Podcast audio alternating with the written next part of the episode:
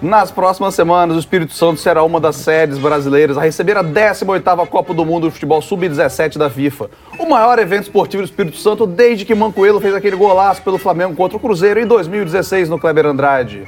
Qual a importância desse torneio? Quais os legados que esse torneio pode deixar para o Estado? Teremos novos eventos internacionais deste porte por aqui? Eu sou o Rafael Braz, estão aqui comigo os colunistas de A Gazeta, Leonel Ximenes. Oi, gente, tudo bem? Vitor Vogas. E aí, pessoal? Beatriz Seixas. Oi, oi, gente. E nosso colunista de esporte, Felipe Souza. Salve família. Roda a vinheta. Papo de colunista. O índice de homicídio continua em queda. Mas é importante pra gente entender. Ele mesmo, o famoso caixote. Isso não significa que a educação melhorou e está precisando de menos recursos, não. Já que o papo hoje é esporte, vou começar com o Felipe, nosso convidado especial, que, que vai falar mais aqui hoje, tá, gente? Já vou avisando logo. Felipe, fala pra gente o que é essa competição, o que, que vai ser esse Mundial Sub-17 que vai ter uma das séries aqui no, no Kleber Andrade, o que, que isso vai representar, o que, que é esse campeonato.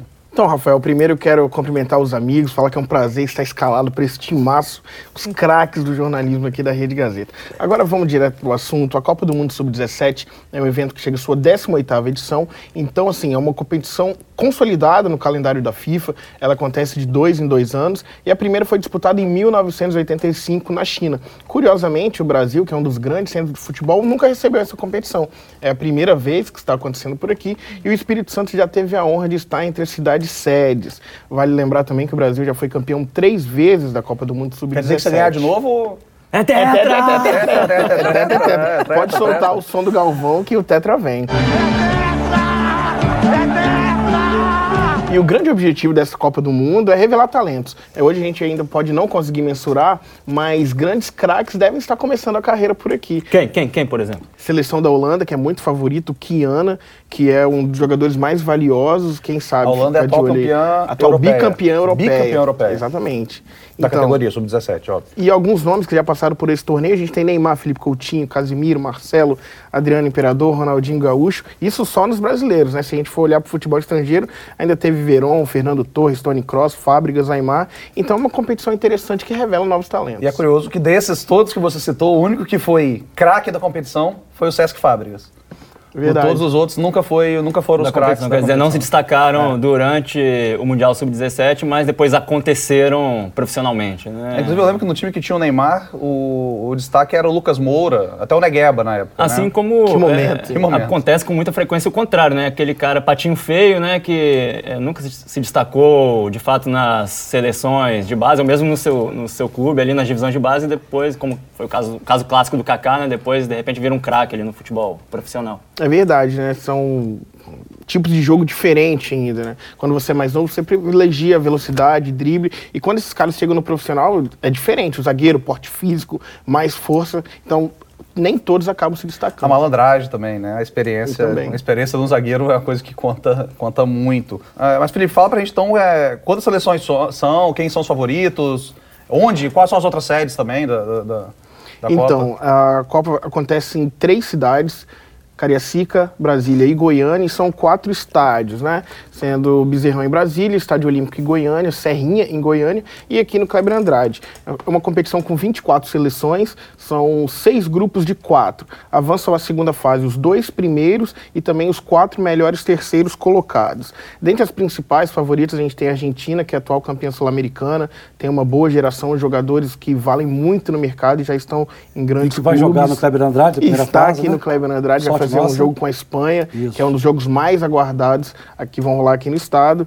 É, a Holanda, atual bicampeã da Euro, também tem uma geração muito boa. Foi a primeira seleção, inclusive, a chegar aqui no estado, já está treinando. Legal. E o Brasil, é claro, jogando em casa com a força da torcida. Quando é que vai ser, Felipe? É sempre favorito. Diz aí pra gente esse grande clássico universal entre Argentina e Espanha. É que- Jogam na próxima segunda-feira, às 5 horas da tarde, no Kleber Andrade. Um jogo Todos que vale a os jogos são rodadas duplas, né? Que Exatamente. vale destacar. Então você tem um jogo a 5 e outro às 8, tem uma hora de intervalo, você paga, acho que é 5 reais. né, 5 ingresso? reais. E esses Ingressos ingressos batem já cinco estão sendo vendidos, Felipe? Ingressos Como já é que... estão sendo vendidos no site da FIFA, fifa.com.br tickets, e também já foram criadas bilheterias nos estádios. Quem for ao Kleber Andrade já pode chegar lá e comprar os ingressos específicos. Então são Cinco reais por partida. Por cada dois a jogos. cada A dois, cada dois jogos. jogos. Você pode, você rodada pode ficar, você não precisa ver os dois, mas você pode ficar Exatamente. para assistir o. E também pode chegar para o jogo das oito, Sim, não necessariamente. Felipe, só uma cinco curiosidade, a Nigéria, que está no grupo B, a Nigéria é a grande campeã desse, desse, desse Mundial, né? Cinco vezes Tem cinco campeã, títulos. né? exatamente. Então, em termos de sub-17, é o grande papão. e- É Acho que isso do deve mundo, ter né? muito a ver com aquilo que o nosso comentarista especialista em futebol acabou de dizer, né? A correria, né? Na, na Sim, base, sim, no, sim. no- no- As é, seleções africanas são muito, são muito fortes. Nas categorias de base. Tem o grande problema dos gatos Os também, gatos, né? né?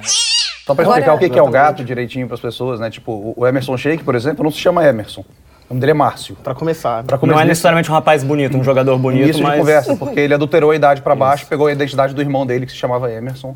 É uma competição que rejuvenesce as pessoas, É, né, uma competição Rafael? rejuvenescedora, é a Ela tem fonte 20, da 21, juventude. mas Tá com fica 17, é isso. Falsidade ideológica. Ela tem É. essa- esse milagre, esse, esse condão de rejuvenescer os É atletas. impressionante, é a mágica, é a magia, É o lado da- positivo da, é a da magia do competição. futebol. Agora, eu queria perguntar para vocês, futebol, esporte não é tanto a minha área, mas como é que essa competição veio parar aqui no Espírito Santo? O que aconteceu para o Espírito Santo né, ser uma das eh, sedes dessa, desse Mundial? Zé Bia, eu acho que é, nessa área eu posso entrar melhor, é uma resposta que eu posso dar porque tem tudo a ver com política. Veja só, né? Mais uma interseção inusitada entre esporte e política. É uma grande oportunidade aqui para o Brasil, é, principalmente para o Espírito Santo, como já foi dito, sediar esse grande evento, mas caiu no colo é, do nosso país por, por acaso. Na verdade, inicialmente é, o Mundial estava previsto para acontecer no Peru, nosso vizinho aqui é, no continente. Só que é, o Peru, ao longo deste ano de 2019, está atravessando uma das suas mais graves e agudas crises políticas.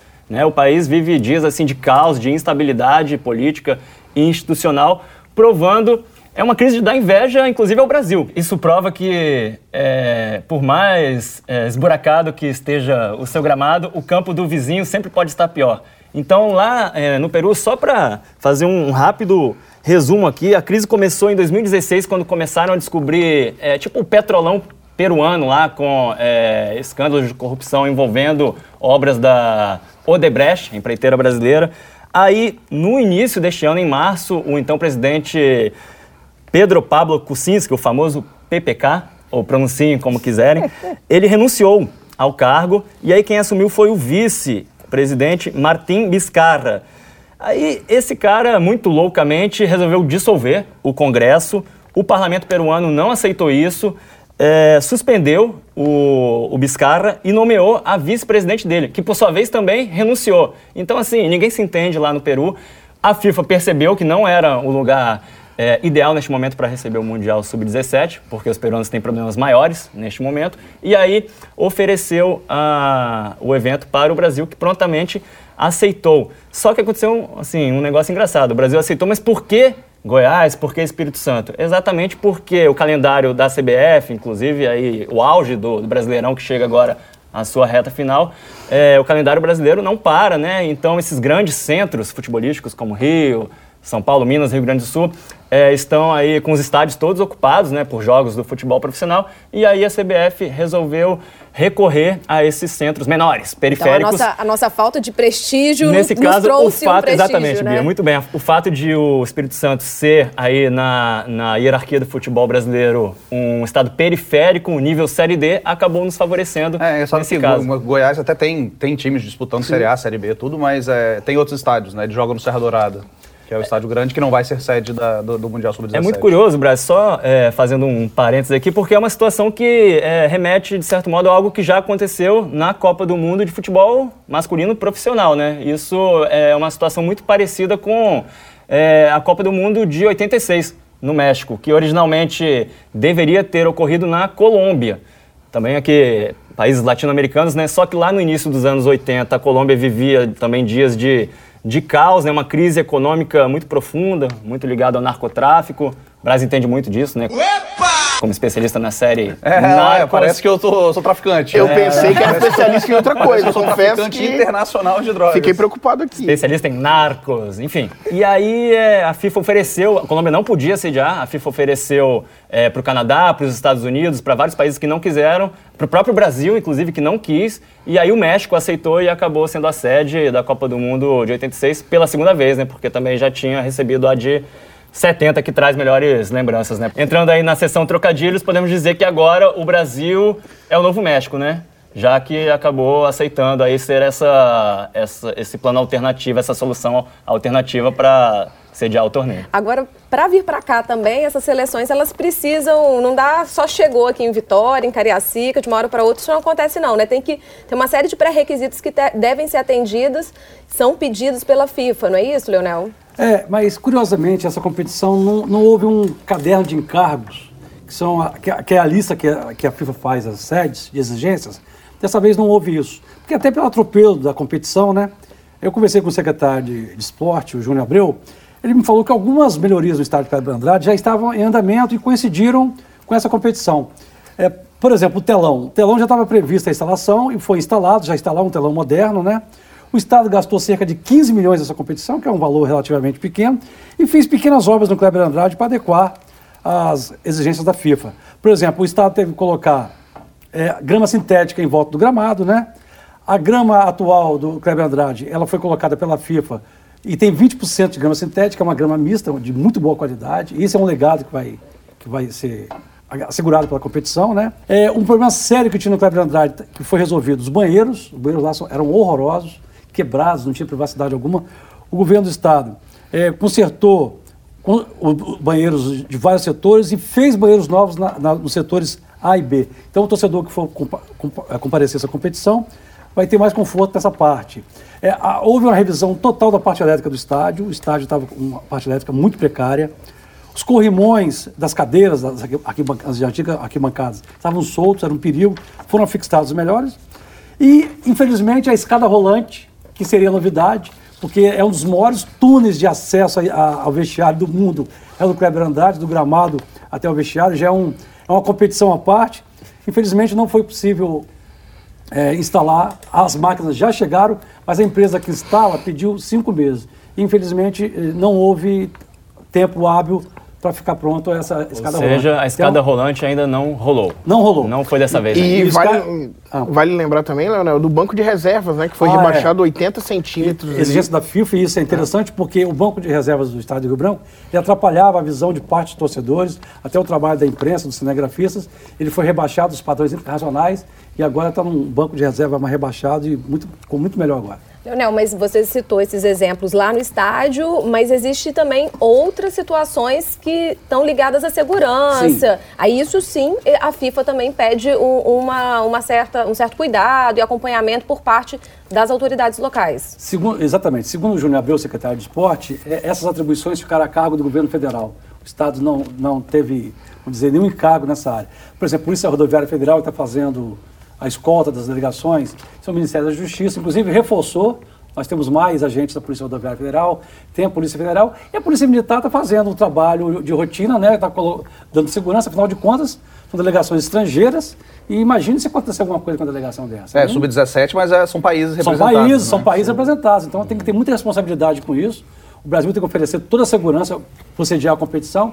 Então essas delegações estão tendo uma segurança especial 24 horas por É, tiveram dia. aquele esquema que a gente até ouvi na, na- na nossa rádio, CBN, esses dias, Sim. de muitos batedores da, PR, da PRF passando de moto Isso. pela cidade, porque eles estavam fazendo os trajetos que as seleções fariam para o estádio, para o hotel, para treinos, então eles já estavam fazendo o trajeto, calculando o tempo, calculando a melhor rota.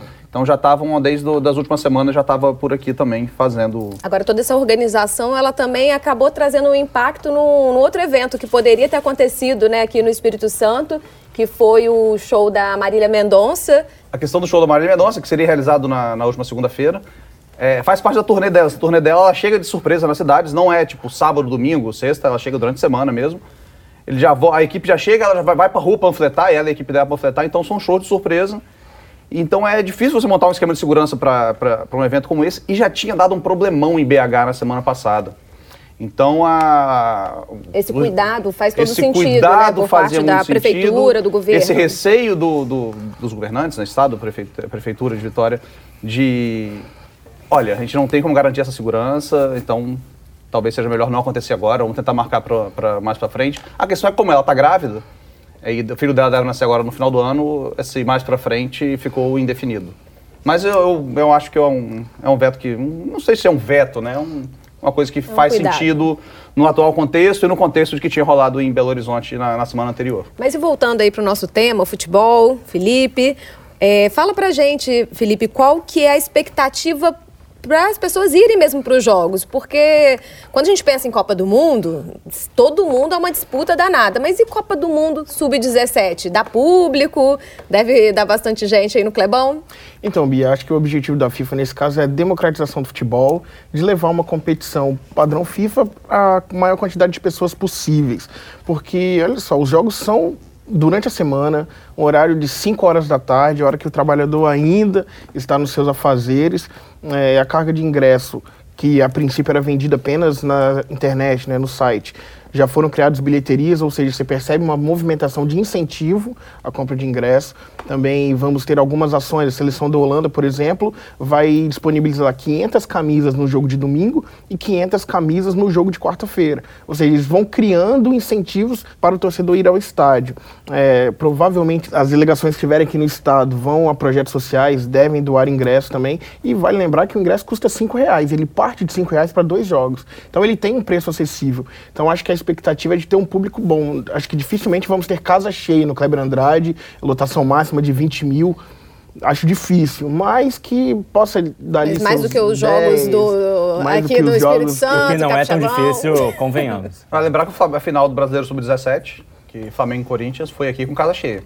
16 mil de público. E só esse jogo, né, Felipe? Eu sei porque li sua coluna, inclusive, para fazer o dever de casa para este bate-papo. Só Ai, esse sim. jogo da final do Sub-17 entre Flamengo e Corinthians reuniu um público maior do que a soma de todos os jogos até a oitava rodada da Copa Espírito Santo, não é isso? Sim, e se a gente, né, na época da coluna foi até a oitava rodada. Hoje já estamos aí indo para semifinais. E se a gente pegar os públicos restantes que não entraram, o público de Flamengo e Corinthians ainda é maior, Vox. E vai lembrar que o Flamengo foi campeão desse, desse torneio. Sempre bom lembrar. O craque, inclusive o Lázaro, que foi o grande artilheiro, o craque do, do Brasileiro Sub-17, está na seleção. Foi convocado de última hora lá, mas está na seleção. E quem não está na seleção, que talvez é considerado o melhor Sub-17 do mundo, é o Reinier, atacante, meio atacante do Flamengo. Do mundo? tá- ele é considerado o melhor É, Sub-17 eu do já mundo. acho que o clubismo nesse caso aí tá falando muito alto, o coração do Rafael Braz, porque a gente sabe que tem o jovem Thales Magno do Vasco, Também conhecido como Thales Mágico. um menino de 17 anos. Muito bom de bola é- também. E aí o seu clubismo não está falando. Não, que isso, que é uma análise isenta, né? Mas vamos É voltar imparcial. aqui e falar o que, que- o que, que esse torneio pode deixar aqui pro, pro Estado, como eu falei na, na cabeça ali. De legado. De legado. Você acha que ele pode deixar alguma coisa? Pra- pode significar alguma coisa em, tipo, Pro futebol. Estão abertas as portas do, do Espírito Santo ao futebol internacional. É, eu acho que essa competição, é, para o futebol capixaba em si, eu acho que não, não, não haverá legado.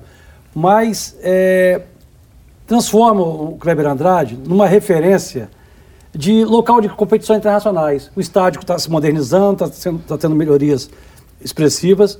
O Espírito Santo passa a ser, na minha opinião, um local que pode é, sediar outras competições internacionais, inclusive jogos da seleção brasileira principal.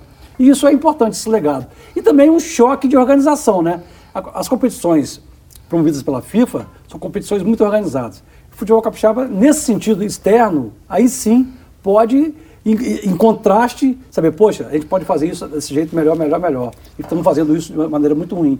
Então, sobre esse aspecto, pode. Agora, o futebol, tecnicamente mesmo, eu não vejo ainda é, uma relação direta entre a É, competição. Leonel, Rafael, é, eu sou bastante pessimista com relação a, a, a isso poder dar uma alavancada, como muitos esperam, no futebol capixaba em termos técnicos e principalmente de público. Acho que a gente tem que separar essa análise. Se vai deixar, se o Mundial Sub-17 deixará um legado para o Espírito Santo em termos de estrutura? Isso já foi respondido. É claro que sim, até por conta dessas melhorias é, muito importantes trazidas para o Kleber Andrade, que afinal de contas é a principal é, praça esportiva do Espírito Tentaram, o Santo. Geraripe, tentaram, tentaram emba- embarrigar o Geraripe ali no meio também da competição, tá valendo, né? Como Né? centro de treinamento, né? O treinamento. Gerararipe e o Salvador Costa. E não rolou. Mas não rolou. Todos os quatro centros de treinamentos da Copa Sub-17 são na Serra. Agora, é, então em termos de estrutura, sim. Agora, os jogos entre times locais, é, Desportiva, Rio Branco, Vitória, acho que continuará é, tudo como sempre esteve, infelizmente públicos muito baixos, e a gente não pode cometer novamente o erro de cair nessa ilusão, porque parece que a gente fica é, andando em círculos nessa questão. Sempre que há um grande é, espetáculo ou que o, um grande evento vem para o Kleber Andrade, a gente pensa, ah, agora sim, agora, agora vai. vai. O show do Paul McCartney, agora vai. O, a seleção de Camarões veio treinar, é, se preparar para a Copa de 2014. Agora isso vai dar um impulso ao futebol capixaba. Flamengo veio é, é, jogar várias vezes aqui ao longo de 2016. Agora é, o, o, o os capixabas também. vão encher os estádios e o Vasco. Né? Enfim, isso não acontece, essa expectativa nunca se cumpre e não se cumprirá enquanto não é, é, forem é, priorizadas outras questões. Isso depende de outros fatores que o Felipe pode até falar melhor, né? Assim, tem, envolve os clubes capixabas, sobretudo. Um evento desse porte a gente sempre fica, nossa, mas vai atrair turista. É muito mais uma questão de organização. Vai atrair turista, vai girar interna, né? economia. Né? E nesse ponto, vou até, antes do Felipe dar a sua contribuição aqui, já que o Rafael falou do, do, turismo, eu conversei com o secretário de Estado de Turismo, o Durval Liana, e fui perguntar para ele, secretário, como é que está a expectativa do governo para esse Mundial? Vocês estão achando que vai movimentar mesmo né, o turismo, a nossa economia? E ele foi assim, logo de início, ele foi muito honesto comigo, falou, é, falou assim, Beatriz, nós estamos com uma, uma expectativa muito pé no chão. Não dá para a gente achar que, de repente, o Espírito Santo vai virar, né, vai atrair todos os turistas, porque não é a realidade desse tipo de competição. Ele é, me estimou que o Estado deve receber cerca de mil pessoas para os jogos, só que mil pessoas considerando, inclusive, as seleções e as equipes. Então, assim, a gente não está falando os de. Os pais um... dos meninos. Né? Os pais, os familiares, imprensa o melhor amigo, a imprensa. Então, assim, são mil pessoas. É muito pouco, gente. É, é uma quantidade. Só que aí você tem, é, de alguma forma, o turismo sendo é, chegando, o turismo capixaba ou Espírito Santo, Espírito Santo chegando ao conhecimento de outros povos, de outros países. Ele citou, por exemplo, o, o exemplo, o, a, o caso do Japão. A TV japonesa, uma, uma, importante TV japonesa, esteve aqui, fez um documentário pequeno aí de 10 minutos, mas 10 minutos do Espírito Santo sendo, sendo apresentado lá fora é muito interessante. Ainda mais você pensar o Japão Japão, né? Que é um povo que tem uma, uma característica de viajar muito. Poder de consumo poder alto. Poder de consumo alto. Então, é interessante a gente chegar até esses outros povos. Então, assim, o secretário destacou a importância de, desse, é, desse evento, mas também não está iludido de que nós vamos virar uma grande é, sede de, de eventos e que Pode sim ter uma movimentação na economia, mas não tem números por enquanto. E você pode ter também o, o, o comércio informal lá, né, perto do estádio. Você tem várias outras formas também de, de, de haver um, uma movimentação econômica e um, uma projeção do Espírito Santo para o resto do mundo. Para reforçar o que você está falando, Bia, é, a competição vai ser transmitida para mais de 90 países. Tá? As TVs, as, as, a imprensa internacional está aqui, as TVs fechadas vão, vão, transmitir, né? O Sport TV, né, Felipe? Isso. Então, isso é importante para a imagem do Espírito Santo, porque eles vêm aqui fazer as competições e, e podem fazer igual a TV japonesa fez, né? Fazer uma, uma, matéria sobre o Espírito Santo, sobre o seu potencial turístico. Então, sobre esse ponto, é uma responsabilidade muito grande a gente receber bem essas pessoas, fazer uma boa competição para nós termos uma boa imagem no mundo. Sobre esse, sobre esse ponto, a, a conquista é certa, né? Verdade. E, e outra coisa, eu perguntei assim, é, o governo está pensando em, em levar esse, essas equipes para conhecer algumas áreas né, mais é, turísticas mesmo aqui do estado. e falou bem assim, nós até tentamos, mas a FIFA é super rigorosa, não permite que a gente faça algum tipo de promoção no estádio ou então que a gente ofereça algum tipo de pacote junto às agências. É prática, a gente tem pouco acesso a, a essas seleções. Então também existem restrições que vão além da vontade do estado ou de, de todos os entes envolvidos nessa parte do turismo é, de fazer a promoção do Espírito Santo. E Bia, é, a gente tem que lembrar também que apesar de um grande evento de futebol, eles são todos menores de idade, esses meninos né? Eles têm entre 16 e 17, então tudo precisa de autorização, até da família, dos clubes, existe uma série de restrições, então eles realmente não podem ficar não se deslocando fazer um de um lado para outro. pelas boates, nada disso. Né? Só fugindo. Não dá pra pegar os moleques e levar pra Fluente, né? Não, gente, vão levar todo mundo pro Convento da Penha, é. que isso daí não tem problema de idade, não. Agora, o legado é, também pode vir em outros mundiais, né? É, exatamente. A CBF é candidata, né, candidatou o Brasil a receber a Copa Mundial a Copa do Mundo Sub-20 em 2021 e a Copa do Mundo Feminina em 2023. E é claro, se tudo for um sucesso aqui no Sub-17, o Espírito e a, o Brasil foi escolhido como sede dessas competições, os jogos certamente virão para o Espírito Lembrar que Santo. o, Mundial Feminino agora foi um sucesso absoluto, Exatamente, né, cara? Foi, teve transmissão ao vivo da, da, da Globo da final dos Jogos do Brasil, foram todos transmitidos. A final foi transmitida pela Globo, que não tinha Brasil envolvido.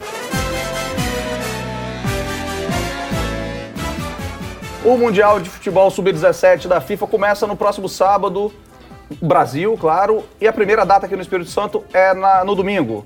E na segunda-feira tem um jogão já, que o Felipe já falou, Argentina e Espanha, são duas seleções de base, excelente, cinco reais. E vale lembrar que são oito datas, 16 jogos, né? Cada jogo são, cada data são dois jogos na sequência. O Scabre Andrade pode até receber jogos do Brasil mais à frente na competição, se o Brasil não for muito bem. Então vamos torcer para que o Brasil talvez não vá tão bem na primeira fase, se recupere na segunda, para que a gente possa ver a seleção brasileira sub-17 jogando aqui no estado. Fique de olho. Meu destaque é para o resultado da eleição para a presidência estadual do PT, aqui no Espírito Santo, realizada no último sábado, na qual a Jaqueline Rocha, que foi candidata ao governo do estado no ano passado, derrotou o deputado federal Helder Salomão. Então, Jaqueline é a nova presidente do PT no Espírito Santo e ela tem pela frente um grande desafio, que é o de reunificar e reerguer o PT aqui no estado, é, o discurso após a vitória dela, aliás, o discurso geral é de unidade, é, união do partido, mas é, o que saiu das urnas nessa eleição interna foi um partido muito rachado, o que é, é indicado, inclusive, pelo resultado apertadíssimo. A Jaqueline derrotou o Helder por margem mínima, foram 126 votos a 123. 126 a 123. Então, é um partido que está dividido, que está cindido desde 2017, aliás, e é, já tem muitos problemas, problemas externos para se preocupar, esse sentimento antipetista muito forte hoje na sociedade capixaba. E antes de, de, de se preparar para as eleições municipais do ano que vem, a Jaqueline vai ter que fazer o dever de casa ali e colar os cacos da estrela aí do Partido dos Trabalhadores. E falando em PT, Vitor, é, o partido vai promover nesse sábado o aniversário do Lula. É um evento no país todo e Vitória vai acontecer onde a gente chama de Praça Vermelha, que é aquela praça pequenininha, que tem um monumento aos mortos desaparecidos da ditadura militar. Ela fica anexa à Praça Costa Pereira e a esquerda chamou de Praça Vermelha. Então ali vai ser feita, vai ter aniversário do Lula, este sábado, o dia todo. O Lula faz 74 anos no domingo, tá? E eu ouvi ontem os organizadores dessa festa, disse que vai ter farofa, churrasco, não citaram pão com mortadela, não, não vi no cardápio. Mas vão fazer uma grande festa e a expectativa é que não haja confusão, porque teve um evento há cerca de 10 dias atrás, também lá na Praça Vermelha, é o movimento Lula Livre, e a Prefeitura de Vitória reprimiu, tirou as barracas, houve uma confusão muito grande, né? Mas a gente espera que neste sábado as coisas sejam mais pacíficas. Meu destaque vai para a reforma da Previdência, que foi aprovada nesta semana, em segundo turno. O texto base foi aprovado em segundo turno no, no Senado. E isso, né, depois de décadas, é, a gente espera, né, o país espera uma reforma da, da Previdência, que é justamente para poder tentar reverter o, o rombo que existe no pagamento das aposentadorias e há uma previsão de, de que consiga, que o país consiga fazer é, uma economia de 800 bilhões nos próximos 10 anos com as novas regras que passam a valer. Agora, eu queria destacar é que, assim, a reforma da Previdência é importante, sim, mas também ela não é a solução de todos os nossos problemas. Não, é, não significa que de uma hora para outra o país vai sair né, desse marasmo é, de crescimento que a gente vem acompanhando nos últimos anos. Os 12 milhões, quase 13 milhões de desempregados não vão ter é, o emprego também de uma hora para outra, mas ela é um passo importante para a gente tentar é, ajustar a, a nossa condição fiscal. E lembrando que a reforma da Previdência, ela não passou, não houve mudança para os estados e municípios, foi uma grande falha né, no, no Congresso não ter incluído os estados e os municípios, os municípios nesse pacote, mas o governo capixaba eh, já disse que vai fazer sim uma reforma aqui para os servidores estaduais e o, o, o governador deve eh, finalizar esse projeto aí dentro de uma semana, dez dias. Essa é a expectativa. Eu conversei com uma fonte do governo que me falou que eles estão ainda finalizando esse projeto, mas que deve seguir na linha do que o governo federal prevê. Afinal, são 2,4 bilhões de déficit aqui nas nossas contas previdenciárias. Então, é aguardar esse projeto de lei que deve ser enviado para a Assembleia Legislativa nos próximos, próximos dias. Quem sabe no próximo Papo de Colunista né, a gente já traz o que o governo está planejando. Vamos acompanhar. Papo afiado. Beatriz, qual é o seu bastidor de hoje? Eu trago é, um bastidor ligado ao governo e também aos servidores, já que eu falei um pouco disso é, no, no Fique de Olho. O que está acontecendo? Todas as vezes que é, a imprensa, né, e aí especificamente a Gazeta, que é o que a gente está aqui convivendo, é, traz alguma notícia positiva do governo, seja que ele está com as contas em dia, está conseguindo manter a nota A do Tesouro Nacional, que vem recebendo dinheiro dos royalties, das participações especiais, fruto né, do, do, acordo que foi feito lá atrás do Parque das Baleias. É, quando tá o rendimento, ele está tendo um bom rendimento em relação às, às suas aplicações, toda vez que a gente dá algum tipo de notícia positiva, é batata. Vai ter algum representante de classe, algum servidor, alguém é, da, de categorias ligadas à segurança que liga para cá ou entra em contato com a gente para falar: mas se está tudo tão maravilhoso assim, por que, que ele não está tendo reajuste? Por que as condições é, para. Podiam é, ligar para governo, inclusive, né? Verdade, eu acho que o, o, governo é que, quem tem que ouvir. É super legítimo que as categorias estão buscando, né? Elas têm total direito de, de tentar é, melhorias nas condições de trabalho, de salário, de remuneração. É, mas é preciso entender também que o, a, a, a boa condição que a gente tem também é fruto de algumas, alguns cuidados que o governo vem tendo para poder não estourar o orçamento. Então, mas é algo curioso que a gente está sempre recebendo um telefonema um contato dessas categorias que estão em cima. Vou bagunçar a ordem do roteiro aqui toda. O nosso convidado, né? Deixar ele por último é falta de respeito com o convidado. Não, Brasil, meu papo afiado vai para a principal discussão do futebol capixaba nessa semana, por conta das semifinais da Copa Espírito Santo. O Rio Branco manda seus jogos no Kleber Andrade, que nesse momento está cedido à FIFA por conta da Copa Sub-17. Então ele tem que procurar outras praças, né? E ele decidiu jogar com vitória no Gil Bernardes, em Itapuã. Para quem não sabe, o estádio do Tupi. Glorioso Poderoso Esporte Tupi. Clube Tupi. Glorioso Tupi também, o Gil Não sei se é Esporte Clube, o Tupi de Vila Velha. Gil Bernardes conhecido como a Toca do Índio. O Tupi é o único índio que mora na Toca. Onde, inclusive, joguei muito, desfilei muito meu talento futebolístico quando era garoto, jogando aí nas divisões de base, sub-15 e sub-17 do glorioso Tupi. Chegou a jogar o Mundial sub-17 também? Na, não, não, mal passava de Copa Gazetinha e, e, torneio juvenil capixaba. Tal qual este que vos fala. Então, com todo respeito ao Tupi e ao Gil Bernardes, é um estádio que cabe mil pessoas, tem portão único e não tem separação de torcidas. Então, meus amigos. As outras opções seriam Engenheiro Aripe, né? Isso, pagar o aluguel do Engenheiro Aripe aluguel, ou, ou, jogar no Salvador Costa. Só que o Salvador Costa é a casa do é rival, a casa do rival. Na minha, na minha humilde né? opinião, marcar um jogo importante como esse, com duas torcidas grandes, num estádio como Gil Bernardes, é o símbolo do amadorismo que domina é, o futebol capixaba. Não tem como. O, o, Tupi, na verdade, o, o estádio, estádio, entre aspas, do Tupi não tem arquibancada. Ponto. É. Assim, não é nem Sim. que não tenha separação, não tem arquibancada, basicamente. Só digo que vai dar vitória, hein? Acho que vai dar Rio Branco. Interrogação. Leonel, conta pra gente aí, o que, que você traz essa semana? É, o meu destaque é a eleição na UFS. A professora Surama Freitas, do Centro de Ciências Agrárias lá em Alegre, ela se assume como candidata da direita, isso é interessante, ela se assume com essa, com essa marca ela resolveu não participar da consulta pública, ou seja, na prática, uma eleição envolvendo funcionários, professores e alunos da UPS, que vai ser realizada agora em novembro. Ela disse que não vão participar, não vai submeter esse escrutínio, porque ela disse que isso não é institucional. Ela disse que a lei prevê que seja feita uma lista tríplice pelos conselhos da, da universidade, são três conselhos, e essa lista vai ser enviada ao presidente da República, que vai poder escolher o primeiro colocado da lista, ou o outro ou segundo ou terceiro, ou nem escolheu esse, essa lista. Essa lista ela só é, tem um caráter consultivo. Então essa professora ela resolveu não participar. Isso causou um mal-estar muito grande. As pessoas estão acusando ela na universidade que ela está com medo de ser submetida a um escrutínio popular e ter uma votação muito baixa. Mas ela disse que não, ela, o argumento dela é que ela é institucional, ela quer participar do que a lei prevê. Então, é, ficaram apenas duas professoras que vão participar desse, dessa consulta popular que é a professora Glaucia Abreu, do Centro de Ciências da Saúde, e a atual vice-reitora é Thelma Ciel. Essas duas vão submeter esse escrutínio agora em novembro e também vão submeter o nome delas à, à lista, ao tapetão na prática, né? Então, fortes emoções para a eleição de reitor da UFS. E, a, novamente, vislumbrado que nós vamos ter uma reitora na Universidade Federal do Espírito Santo, né? Isso está certo, porque são três as postulantes, então isso já está certo, vamos ter uma reitora. Vitor Voga, eu sei que você nos traz.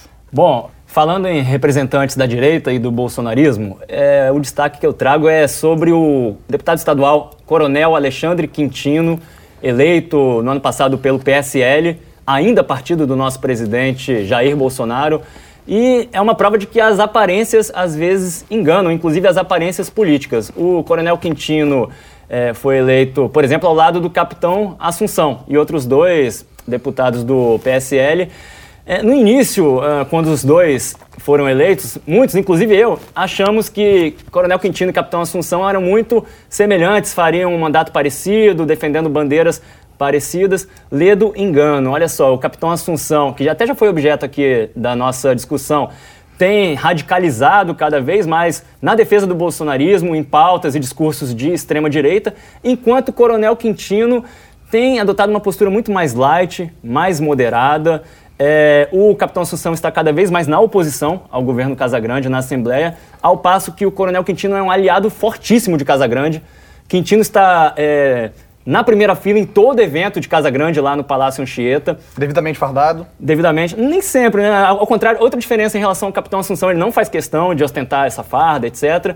E, assim, a mulher de Quintino e a mulher de Casagrande são melhores amigas. E um detalhe curioso que eu descobri: pouca gente sabe, mas Coronel Quintino é sociólogo, vejam só, formado em sociologia, foi professor durante muitos anos em faculdades do sul do estado. Eu perguntei a ele o que, que ele acha então dessa ideia ventilada aí pelo MEC de, entre aspas, descentralizar investimentos em faculdades de sociologia e filosofia, que nada mais é do que um eufemismo para cortar, né? Cortar investimentos nessas faculdades que eles consideram menos importantes, que não dão retorno. A resposta de Quintino, nem um pouco bolsonarista.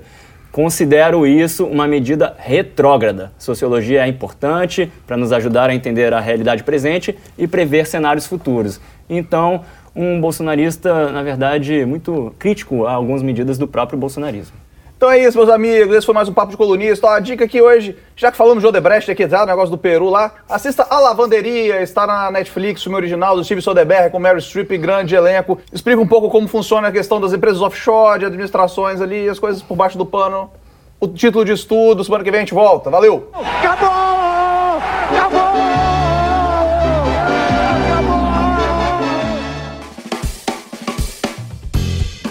E na próxima quinta-feira tem mais Papo de Colunista em agazeta.com.br e nas principais plataformas digitais. Direção-geral, Elaine Silva.